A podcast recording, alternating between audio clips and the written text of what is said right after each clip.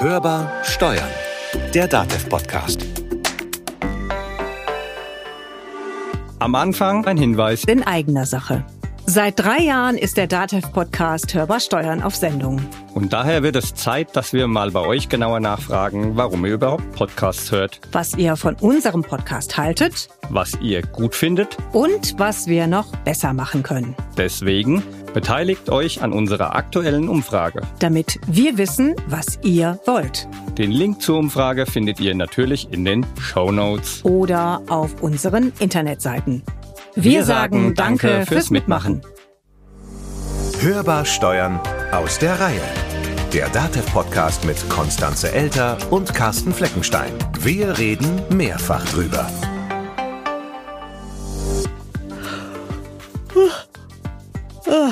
Eieiei. Oh, Entschuldigung. Also, schon Aufnahme. Ich fühle mich heute so ein bisschen antriebslos. Ich glaube, mir fehlt Energie. Das merkt man, man hört es in der Intonation. Ist irgendwie so ein bisschen langsam. Vielleicht brauchst du noch einen Kaffee, um die Energie hochzufahren. Äh, Es hört sich jetzt an, als wäre es jetzt der Kellner. nee, wir wollten doch Energie sparen. Also ich Ah. habe da direkt mal mit angefangen, weißt du, weil das kostet ja auch so viel und so, wenn ich nur, also Natürlich. mit dem Kaffee und so und da kann ich doch direkt mich wieder ins Bett legen. Also ich habe eine bessere Idee. Ja, jetzt kommt's. Du machst einfach ein bisschen Qigong. Warum? Naja, das ist kostenloses Energiepushen. Vielleicht ist das ja was für dich. Also jetzt gerade? Ja, Ah, mach mal vor. Das kann man Audio nicht vormachen. Du sollst es ja auch mir vormachen. Naja, gut, okay. Also ich sehe schon, das ist jetzt ein bisschen unpraktisch alles, weil vielleicht sollten wir dann eher kurz durchlüften. Frische Luft soll ja auch die Geister beleben. Aber dann die Heizung runterdrehen, denn für draußen heizen wir nicht. Aber danach machen wir die Heizung aber wieder an, weil mir ist ein bisschen kalt heute, weißt du? Also vielleicht hängt das ja auch irgendwie zusammen mit dem Antriebslosen und dem Kalten und so. Also ist halt Winter. Tja, so ganz ohne Energie geht's halt dann doch nicht. Egal wo. Energiesparen, ja, das ist sinnvoll, nicht nur weil es gerade teuer ist, sondern auch wegen des Klimas. Das wird ja bei all den Dingen, die gerade passieren, dann doch gerne wieder vergessen. Aber frieren soll deswegen natürlich auch niemand, auch egal wo. Also auch nicht ich. Nein, Danke.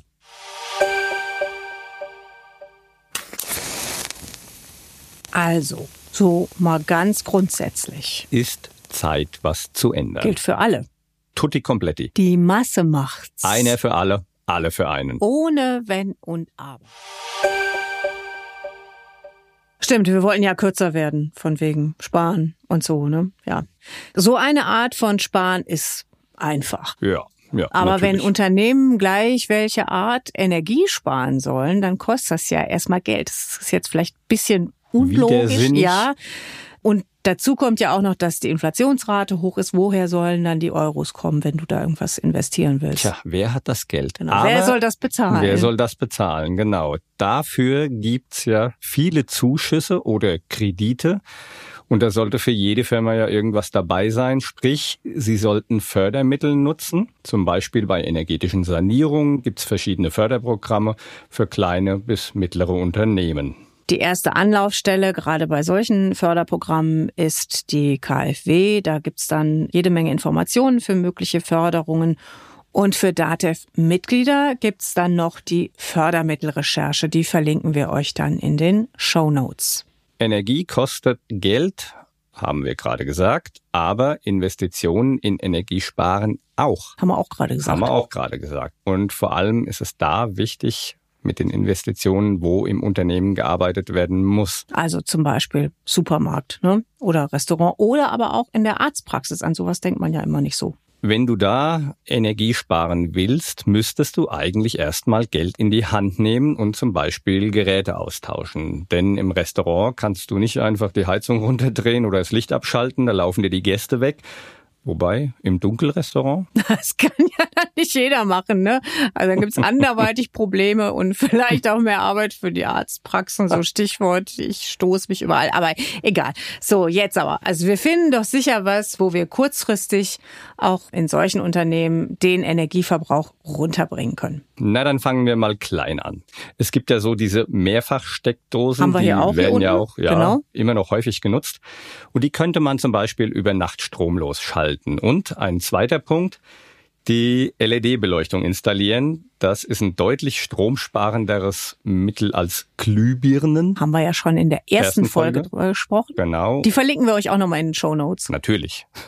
Und die lassen sich natürlich auch relativ einfach anbringen, aber beachten, die Betriebszulassung anschauen, ob das für die jeweilige Branche eben auch okay ist.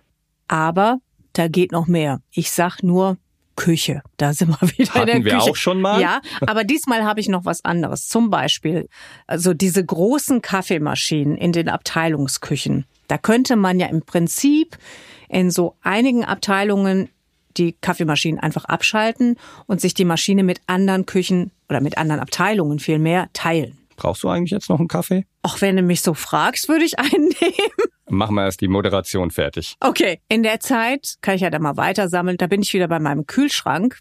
Man kann auch, gerade wenn es so größere Unternehmen sind oder auch wieder mehrere Abteilungsküchen gibt, die nicht benutzten Kühlschränke ausschalten.